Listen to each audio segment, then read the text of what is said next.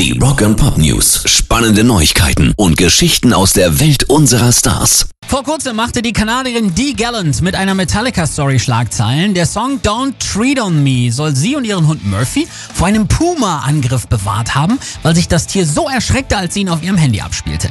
Ich würde sie so gerne kontaktieren und James Hetfield sagen, dass er mir das Leben gerettet hat, sagte sie danach der Presse.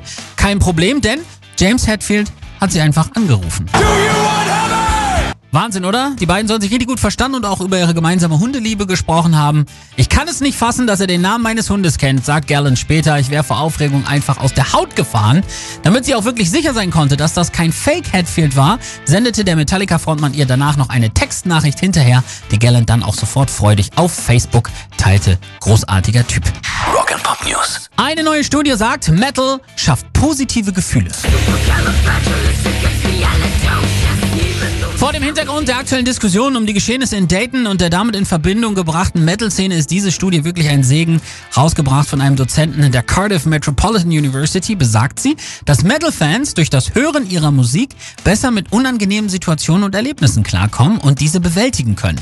Leute mit psychischen Erkrankungen würden sich demnach eher zum Metal hingezogen fühlen, da er eine Art Ventil für ihre Tendenzen darstelle, als ein sicherer Weg, um Wut und Frustration auszudrücken, ohne jemand anderen physisch zu schädigen. Danke für diese Studie. Pairs Rock and Pop News.